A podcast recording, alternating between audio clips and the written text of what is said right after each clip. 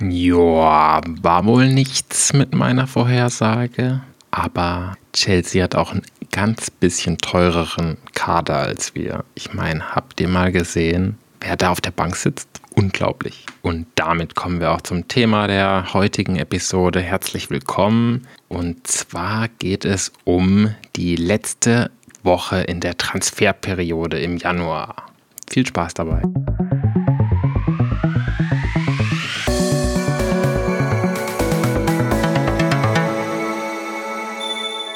Schauen wir zunächst zurück aufs letzte Spiel gegen Chelsea und vergleichen einfach mal die Teams miteinander. Wenn ich hier mal auf Transfermarkt schaue, dann hat Chelsea einfach 16 Spieler, die 30 Millionen oder mehr wert sind. Euro, Euro.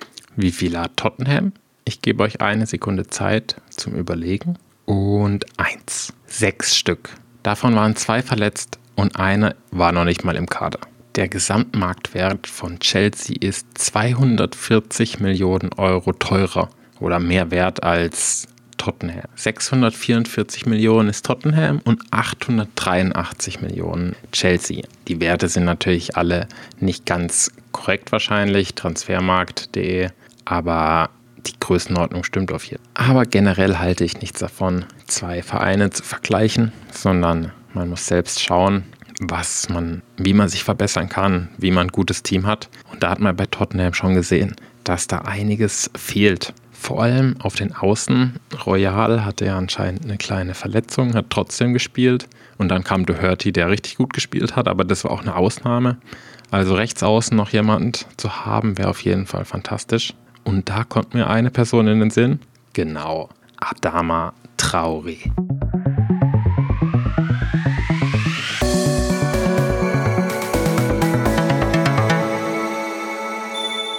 Adama spielt ja bei Wolves und spielt eigentlich eher so auf dem rechten Flügel, aber anscheinend will Conte ihn um, umfunktionieren, so, der, so dass er als rechter Wingback, also Rechtsverteidiger, wobei das ja im, im Englischen, wie kann man das denn genau übersetzen? Auf jeden Fall halt sehr offensiv. Wenn man mit einer Dreierkette oder einer Fünferkette spielt und mit zwei Sechsern, dann kann ja der rechte Sechser für den ähm, Rechtsverteidiger ähm, absichern sozusagen. Das heißt, der kann immer vorgehen und da sind dann trotzdem noch genug defensive Spieler da. Also ich stelle mir die Rolle so vor. Wir haben Ballgewinn nach, nach einer Ecke oder so und Adama, der schnellste Spieler der Welt, auf einmal nimmt den Ball, rennt vor oder passt erst zu Kane. Kane lässt sich ein bisschen tiefer fallen und schickt direkt wieder Adama, der mit 100 km/h nach vorne geht und dann rüberpasst in die Mitte, wo Son mitgelaufen ist. Und so werden wir auf jeden Fall mindestens 20 Tore schießen. Und ein lustiges Detail noch zu Adama, der ja, dem wird immer so nachgesagt, dass er kein Endprodukt hat. Also die Pässe kommen am Ende nicht an und der kann keine Tore schießen. In einer Saison hat er ja, glaube ich, ein einziges Tor geschossen als Stürmer oder rechter Flügelspieler. Das ist schon äh, nicht so gut. Aber jetzt hat er die letzten zwei Spiele jeweils ein Tor geschossen und es waren beides schwere Tore. Eins davon wurde halt ab, äh, aberkannt wegen 0,2 Zentimeter ähm, Abseits. Apropos, apropos, ich bin ja gar nicht auf die Aktion eingegangen gegen Chelsea. Das müssen wir jetzt nochmal nachholen.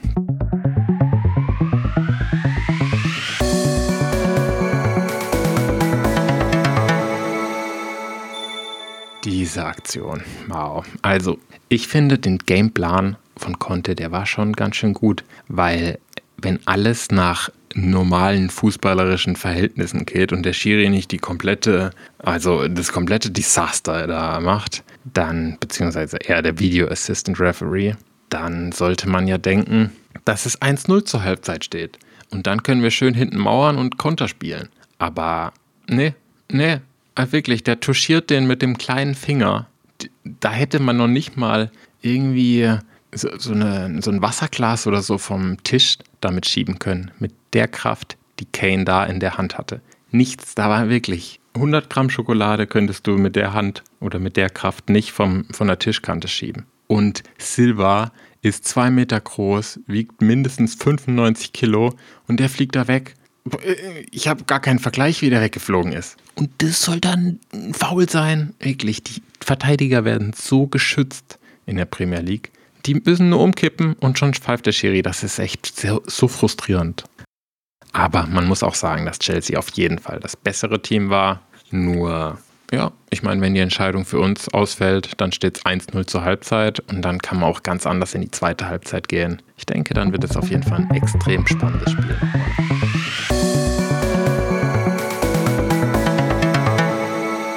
Diesem Exkurs können wir wieder zurück entspannt auf die Transfers blicken. Und Adama haben wir jetzt ja abgearbeitet sozusagen. Der könnte auf der rechten Seite auf jeden Fall richtig viel Unruhe stiften. Und dann wären wir da dreifach besetzt sozusagen mit Royal, Adama und Doherty. Bei Doherty könnte auch auf die linke Seite und auf der linken Seite haben wir dann Cessignon und Regilon.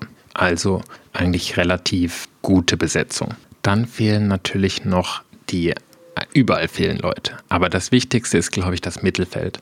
Weil da haben wir ja nur Wings, Skip und Heuberg. Für zwei Positionen. Wenn einer verletzt ist, können wir da schon nicht mehr wechseln. Weil Dombele taugt ja anscheinend nicht von der Motivation her. Lo Celso hört anscheinend nicht auf die Strategie, die ähm, Conte umsetzen will. Ja, okay. Und deswegen wäre da auf jeden Fall noch gut, jemanden zu bekommen. Und anscheinend ist ja so im, steht im Raum, dass Dombele nach hm, Paris geht, vielleicht zu PSG, und dafür einer von deren Mittelfeld, Mittelfeldspielern zu uns kommt. Mal schauen, da kenne ich mich jetzt auch nicht aus. Wäre auf jeden Fall sinnvoll, wenn man sich einfach nur unseren Kader anschaut. Großer Brennpunkt ist natürlich auch die Innenverteidigung. Da war Romero jetzt verletzt, Dir war verletzt und da hinten hat die Bude gebrannt. Also da wäre auf jeden Fall sinnvoll, nochmal Verstärkung zu bringen. Und dann ja, der klassischste, der immer, immer, immer, immer gültige Brennpunkt bei Tottenham ist natürlich der Stürmer. Kane ist halt so gut, dass eigentlich, egal wen du kaufst, der ist nur die Z Nummer zwei. Der sitzt halt immer auf der Bank. Das heißt, so viele gute Spieler wollen nicht nur die zweite Wahl sein, wollen nicht auf die Bank, natürlich nicht, und sagen, ja, gut, dann gehe ich nicht zu Tottenham. Was passiert dadurch? Wir haben keinen guten Ersatzstürmer. Kane muss alle Minuten spielen und Kane hat dann Ermüdung oder verletzt sich und dann haben wir keinen Ersatz. Ja, Desaster. Wenn man sich den aktuellen Ersatz anschaut, dann haben wir das Sonn und Bergwein. Und die sind halt ganz andere Spielertypen. Das heißt, man muss gleich die ganze Struktur eigentlich ändern. Und schön wäre da auf jeden Fall noch einfach einen Ersatz zu haben, den du dann in der 70. Minute oder so einwechseln kannst, wenn man vielleicht mal 1-0 führt und der trotzdem noch ein sehr hohes Level hat.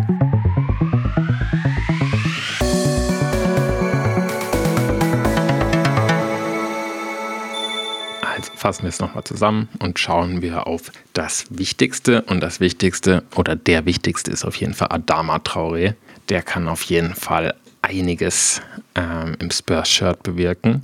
Und dann hoffen wir, dass noch ein oder zwei Transfers dazukommen. Vielleicht nicht Innenverteidiger, da muss man vielleicht einfach die Daumen drücken, dass sich da niemand verletzt, aber so ein defensiver Mittelfeldspieler oder ein bisschen offensiverer auch, so ein Deep-Lying Playmaker, würde man vielleicht im Englischen sagen, der halt auch mal den guten Pass nach vorne spielen kann und nicht nur so defensiv ausgerichtet ist wie Skip und Heuberg.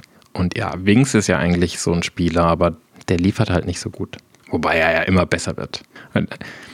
Ich musste ein bisschen schmunzeln bei seinem Schuss, bei seinem Schüsschen. Der völlig freie, freie Bahn und dann kommt so ein Schuss raus. Also ein bisschen Torgefährlichkeit wäre halt gut, so einen Spieler zu haben. Wenn der dann Torgefahr ausstrahlt, so wie zum Beispiel der Schuss von Zierk, da muss halt direkt immer ein Verteidiger dann rauskommen und den angreifen. Und dadurch ergeben sich ja auch wiederum Räume für die Stürmer, wo man dann Pass spielen kann. Wahrscheinlich ist sogar noch wichtiger als die, die Incomings, also neue Spieler zu bekommen, dass auch die Outgoings funktionieren oder dass da welche stattfinden. Also Lus Celso ist jetzt ja im Gespräch und schön wäre auch, wenn Endombele dann noch ähm, einen neuen Verein findet und vielleicht sogar Deli Alli. Das wäre natürlich fantastisch, aber mal schauen, Jetzt können wir nur spekulieren. Meiner Meinung nach ist das Wichtigste, dass wir Adama Traoré kriegen. Dann als zweitwichtigstes ein Mittelfeldspieler noch, der auch ein bisschen Offensivgefahr ausstrahlt. Ein Stürmer, ja, nice to have. Vielleicht als dritte Priorität lieber noch einen guten Innenverteidiger. Das war's von der heutigen Episode. Einfach mal für die letzte Woche des, der Transferperiode ein bisschen eine Einschätzung gegeben. Und ja, wir haben ja keinen Fußball, ist ja wieder International Break. Das heißt, das ist das Einzige, was wir jetzt haben für die nächsten sieben Tage. Und danach müssen wir nochmal sieben Tage überstehen. Und dann geht's weiter mit dem FA Cup Spiel gegen Brighton am Samstag, den 5. Februar. Und dann geht es weiter in der Liga gegen Southampton, dann gegen Wolves. Oh ja, und dann kommt Man City. Dann bin ich ja mal gespannt, was die Zukunft bringt. Viel Spaß euch, schöne Woche und come on, you Spurs.